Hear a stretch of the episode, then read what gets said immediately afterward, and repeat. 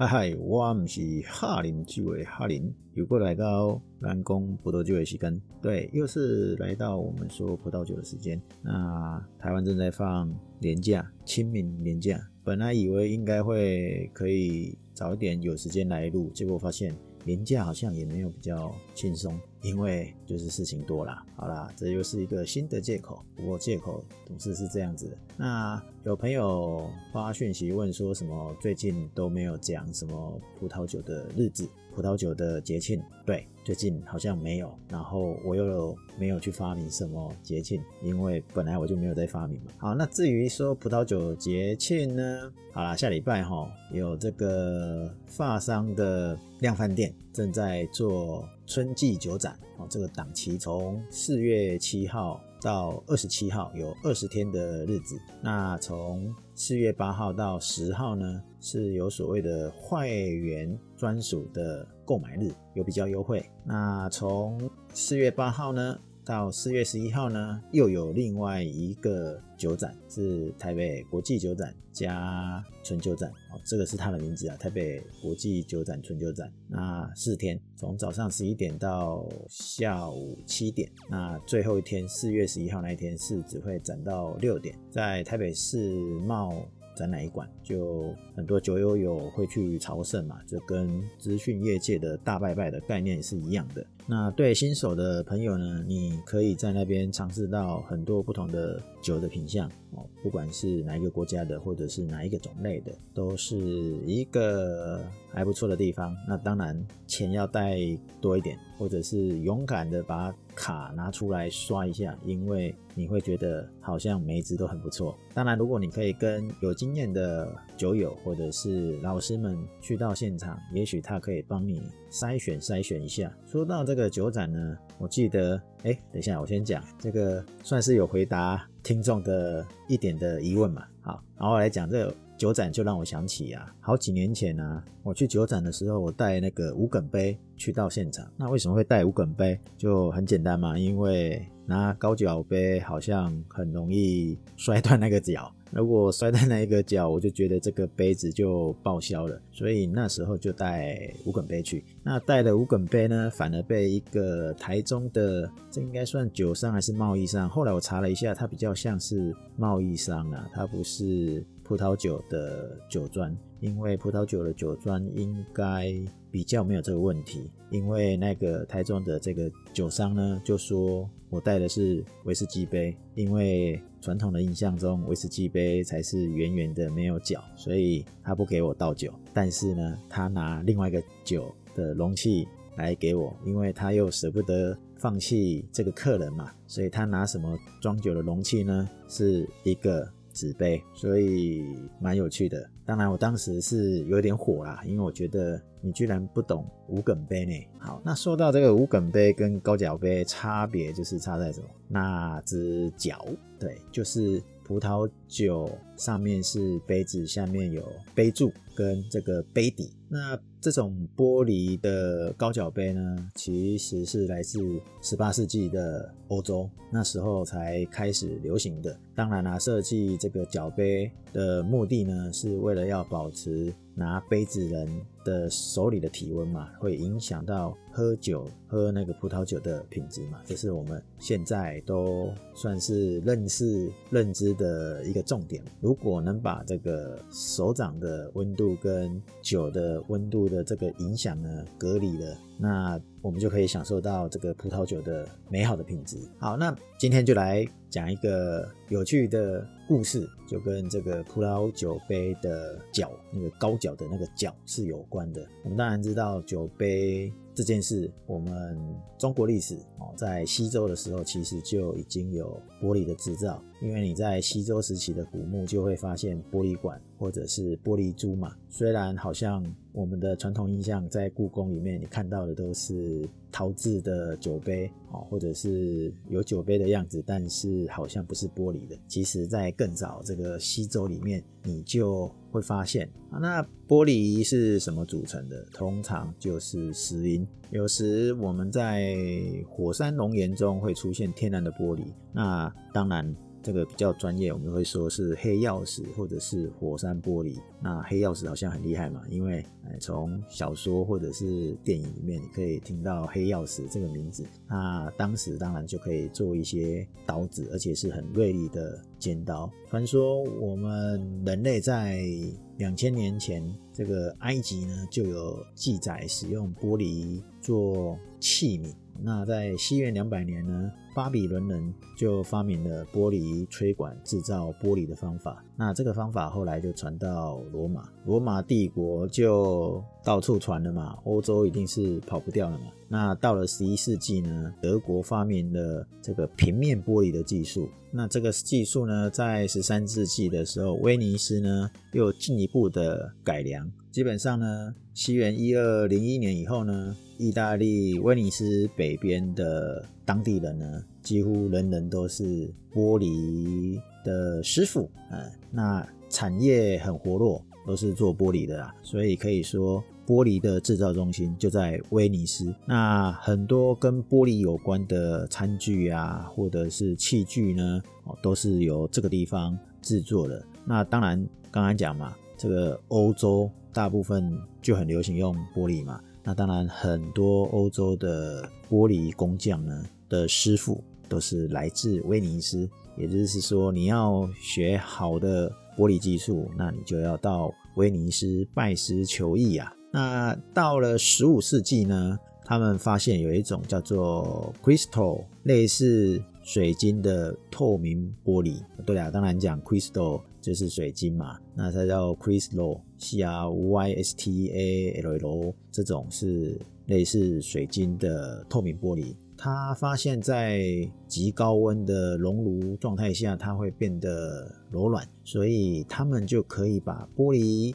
的这种产品呢做得更精致、更多样性。那所以刚刚讲，我是不是讲了太多？所以对，好像是。好，不打紧，因为这已经是口头禅了。不管怎么样，反正这个玻璃杯呢，就用这样的透明玻璃呢来做，让喝葡萄酒的人呢可以看到葡萄酒的美妙色泽。那当然，这种是我们后代现代的人讲的嘛。当时是不是一定是这样？我们不一定知道。反正不管怎么样，我们刚才讲说，威尼斯已经是呃整个欧洲的玻璃制造中心的重镇了嘛。那欧洲各国呢，就出现了威尼斯这种仿制品，哦，就是高脚杯啦，或者是这种透明的这种杯子呢，就出现大量出现。那这种东西就看起来很贵嘛，在当时有玻璃可以大量用的就是贵族，所以呢。很多人就跟威尼斯学这样的用餐礼仪，而且以这种为荣耀。类似现在高脚杯这种形态的玻璃杯，差不多就是在这个时期产生的。虽然那时候的技术并不是很理想，因为也不好做。为什么呢？因为玻璃杯呢是由三个组成嘛，我们刚才有讲。杯子的本身，然后有个杯柄跟底座嘛，杯柄就是那个那个角嘛，那个柱子嘛，它跟底座三个部分嘛，你要当时啊，你要把它支撑，然后连起来，算是而且要能平衡嘛，哦，所以它是一个不好操作，哦，算是有难度的。那对。当时他们也可能会想说，这种是不是重看不重用，所以没有没有算是大受欢迎啊。只不过可以拿来炫富一下嘛，就是我有这种东西，就是很了不起嘛。那刚刚我们讲说它是十八世纪才开始流行嘛，那十八世纪要流行之前，一定要有人推动嘛。对，其实故事重点故事就在这里开始，因为话说。一六七九年到一六八二年呢，在法国，呃，这时候是太阳王路易十四呢，他的宫廷里面发生了一系列的中毒事件，宫里的贵族人物呢，接二连三的窜起来，对啦，死掉了。那甚至呢，巴黎警方呢，收到一个匿名举报呢，警告说，哈，有人要密谋毒死国王路易十四，所以他们对这种阴谋呢。就直接展开了调查，结果发现呢，这样的一个犯罪呢，跟魔法有关。对，当时的信仰一如往常，应该是说跟我们现代人一样啊，呃，也很迷信。因为为什么当时有这个女巫嘛？那如果你各方的不顺遂，他就会找女巫、找牧师，反正就是会变魔法的，他也会去找。所以刚才讲说这个感情不顺啊，你丈夫会怎么样啊？太太会怎么样啊？所以常常会有那种爱情魔咒啦。就是买一个魔咒啦，或者是诶、有没有什么吃的可以回心转意？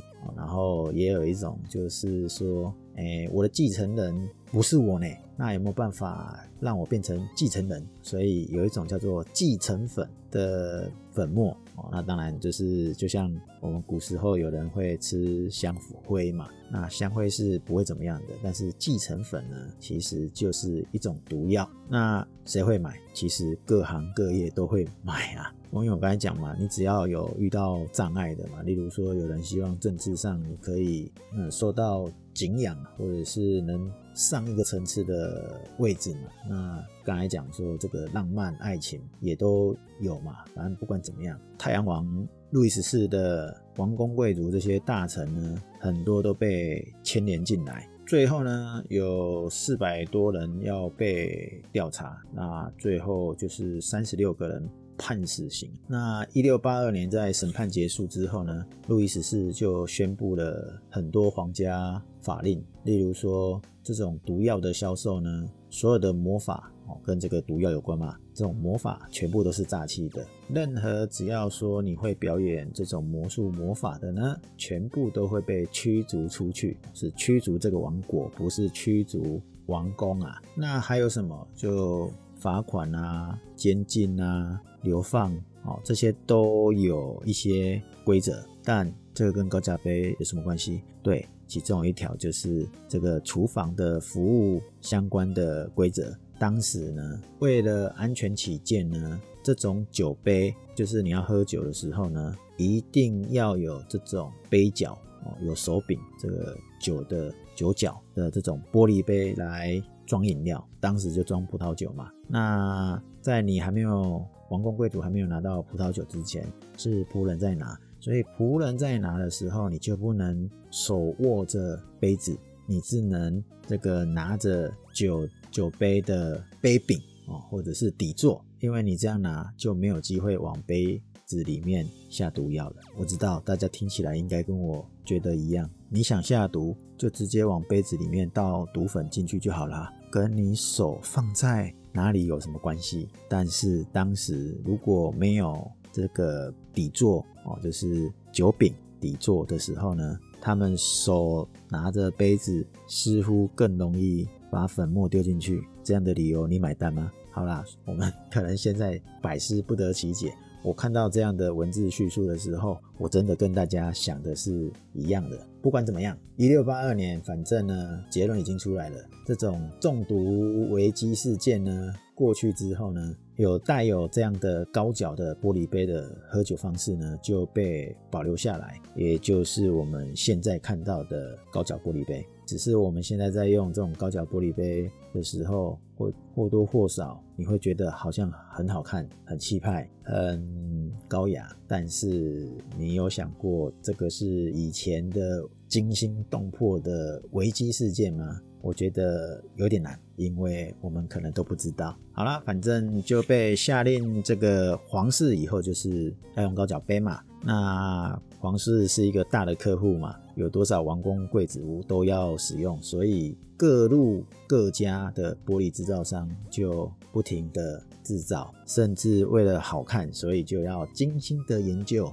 到了一七八五年呢，就生产了第一支法国水晶玻璃。那一直到十八世纪末嘛，这个玻璃的基础材质就越来越先进，那也越坚固，那也越透明。到了一九五零年呢，奥地利玻璃制造商 Riedel 呢，证明玻璃杯的形状对于品尝葡萄酒呢，哦或者是其他的酒精饮料，因为 Riedel 不是只有葡萄酒杯，甚至有威士忌杯跟这个啤酒杯，甚至可乐杯也有。反正呢，它就是证明玻璃杯的形状，甚至它的制成啊，例如说手工制的或者是机器制的呢，都会影响到喝酒的品味跟感受度。那它甚至以非常薄的透明的长柄的这个葡萄酒杯哦，在品酒的世界里面被获得认可，甚至用杯子这件事呢也越来越标准化。一九七零年呢，甚至已经有特定的形状跟尺寸的高脚杯被判定。